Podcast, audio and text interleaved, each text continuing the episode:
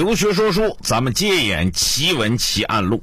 上回给各位说到民国第一大案的开端呢，在一九二三年的五月五号凌晨，一千多土匪绑了三十九个外国人、三十个中国人，分别称为洋票、华票，押回了山东枣庄抱犊固。那么这是什么人呢？他想干什么？你说劫财？洗劫了一个列车，你走就完了。你说绑票要赎金，你绑那么些外国人，你怎么跟人家属要钱呢？他们到底究竟打的什么算盘呢？各位，咱们今天把这谜底给各位掀开。这个暴毒固盘踞着一支土匪呀，自称是山东建国自治军，头领叫孙美瑶。这孙美瑶啊，纯粹是被逼上梁山。为啥呢？孙家在枣庄当地也算是大户，也算是财主。打清末那会儿，他们家就有钱。可是，在枣庄附近呢，也盘踞着几支土匪力量，有的是军阀打散了的散兵游勇，有的是过不下去日子的穷人，拿几颗扎枪就开始抢钱。为了自保呢。孙家就经常啊给这个当地的土匪交保护费，可是他万万没想到，也不知道得罪谁了，被人诬告说孙家私通土匪，不光是土匪管他们要钱，官府隔三差五也管他们要钱，啊，不要钱我就拿你试问，说你通匪，那没招，你家再有钱也抵不住两头受气呀。后来干脆呀。孙美瑶有个哥哥叫孙美珠，有这么一天呢，这个官府刚找他们讹完钱，哎，这孙美珠实在气不过呀，就发了句牢骚，说不行，咱就上山当土匪。他是发牢骚，说者无意，听者有心。孙美瑶一听，对，哥，咱就上山当土匪，地方我都看好了，就在抱犊谷。为什么叫抱犊谷啊？就是这个山呐。像个葫芦倒插在地里似的，底下有那么一块大的，哎，中间那山腰很细，而上面那个山顶更大，底下还是个盆地，所以呢，易守难攻。那地方底下有盆地，土地还肥，能种庄稼。你官军来了，只要往山腰一堵，一夫当关，万夫莫开。哎，这孙家哥俩，孙美瑶、孙美珠，就这么的上山了。把家产都变卖了一下，然后就笼络了一批散兵游勇。那么说，这些散兵游勇是从哪儿来的呢？哎，有一部分呢是张敬尧原来的部下。张敬尧当年拥护袁世凯称帝，后来兵败之后退守湖南，所以在打仗当中呢，他的好多部下也是临阵脱逃了。就这么的，让孙家哥俩给笼络过来。另外更有名的，笼络了辫子军。张勋的部下，辫子军呢，脑瓜勺后头留着个小辫子，哎，慢慢的在这里发展发展，没有两三年的功夫，抱犊固已经发展到五千人的力量，在当地是股势力，号称山东建国自治军。孙美珠啊，原来是大首领，孙美瑶做第二把交椅。后来，在一九二二年的时候呢，孙美珠在打劫傅家庄的时候，死在了山东第六混成旅的枪弹之下。孙美瑶呢，就成了新的首领。一看哥哥被官军给杀死了，为兄报仇，孙美瑶就对傅家庄采取报复行动，绑架了傅家庄的大财主，叫赵荣廷。没想到这下马蜂窝捅大了。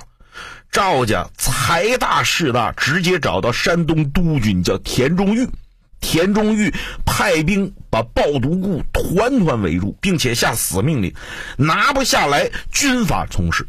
就这么着，从二二年一直到二三年，把抱犊固给围得水泄不通。孙美瑶一看，这怎么办呢？官军这越来越多，把我抱犊固真要是围死了。那我这抱犊固可就真成了绝地了。当下，孙美瑶派部下叫朱桃到上海找谁呢？叫张聘清。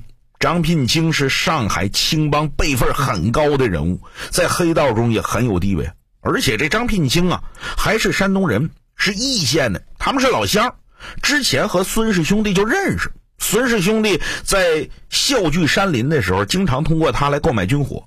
朱桃很快带回了张聘清的话，一共八个字，叫“穷干变幻，利在金浦”。穷干变幻呢是句卦词，呃，据说呀，张聘清给孙美瑶摇了一卦，“利在金浦”才是张聘清真正的主意。什么意思呢？他让孙美瑶劫车裸票。逼迫官军撤围，哎，然后就地招安。张聘清就跟他说呀：“你能解一时之围，你能解一世之围吗？嗯，你困守抱犊固，今天官军撤了，改天官军再来，你不还得来这一出吗？你不如啊，干脆就地招安就算了。”孙美瑶一听，哎，对呀，还得是老前辈呀，这主意出的真高。因此，这才派出探子劫了这个蓝钢皮火车，把这洋人带中国人一块劫上山了。孙美瑶啊，没把中国人可当回事因为中国人挡不了枪子成不了这砝码，最多就是管家里勒索点这个赎金就完了。可是这三十九个洋票，那就是他的护身符，那就是他的贴身皮，这一下震惊世界。从五月六号开始，五月七号、五月八号连续几天呢？不光驻北京外国公使团召开了多次联席会议，向北洋政府发出抗议照会，要求限期营救人质，对死亡外国人从优抚恤等等。另外，五月七号、五月八号这两天，驻扎在上海的多国军舰纷纷起航前往南京，说你们要不管。我们的海军陆战队就要在南京登陆，然后直赴山东。你们不救啊，我们救。公使团除了提出严重抗议，五月九号更是对北洋政府发出措辞严厉的通牒，说所有现在匪徒手中之外人生命，贵国政府当负其责，并决定以本月十二日夜十二时为限。需将被掳个人全数救出，如于实现，每二十四小时我们就按时增加巨额赔偿。我就给你三天时间，三天之内你把人给我救出来，还则罢了；呃，晚二十四小时我们就加赔偿。北洋政府一下就慌了神了，国务总理张绍曾召开了一次紧急国务会议，就专门讨论这事。说这怎么回事？嗯，哪儿冒出来个孙美瑶？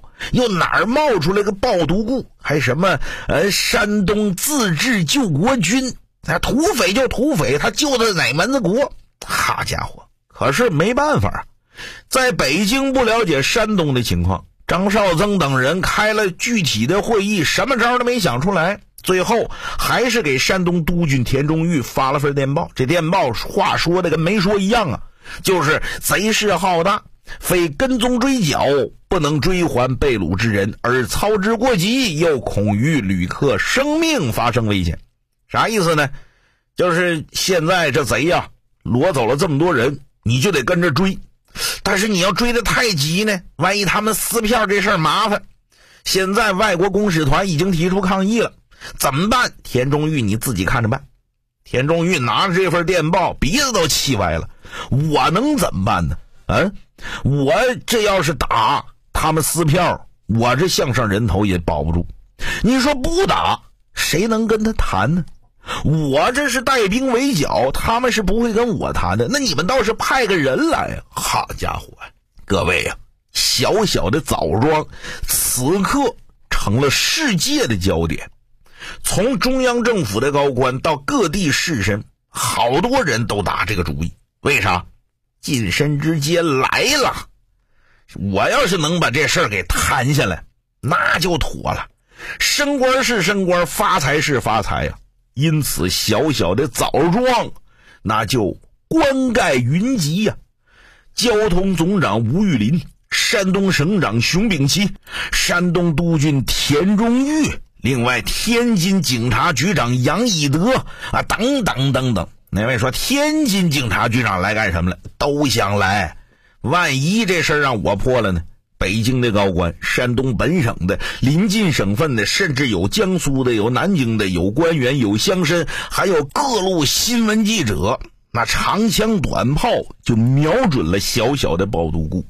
枣庄此刻是人满为患，旅店、茶楼、饭馆，连澡堂子都住满了客人。啊，附近的小商小贩啊，都来赶集似的想捞一笔。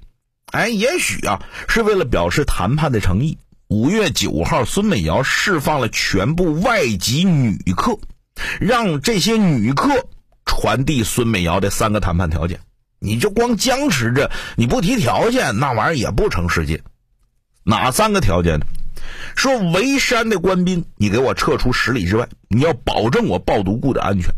另外，孙美瑶所有成员要被编为正规军旅部，孙美瑶要任旅长。第三，要给孙美瑶部补充枪支弹药。哎，你猜这仨条件，北洋政府同不同意呢？哎，另外，孙美瑶正跟北洋政府讨价还价的时候，又有一伙神秘人来到了包犊固。这伙神秘人呢？样子跟咱们中国人差不多，但是鼻子底下呀总喜欢留点小黑胡，那叫人丹胡。好像张嘴说的也是中国话，但是那中国话说的总像吃了屎似的，就那么一股邪味儿。那么这伙神秘人又是谁？他们来抱独固是来干啥的呢？咱们下回接演。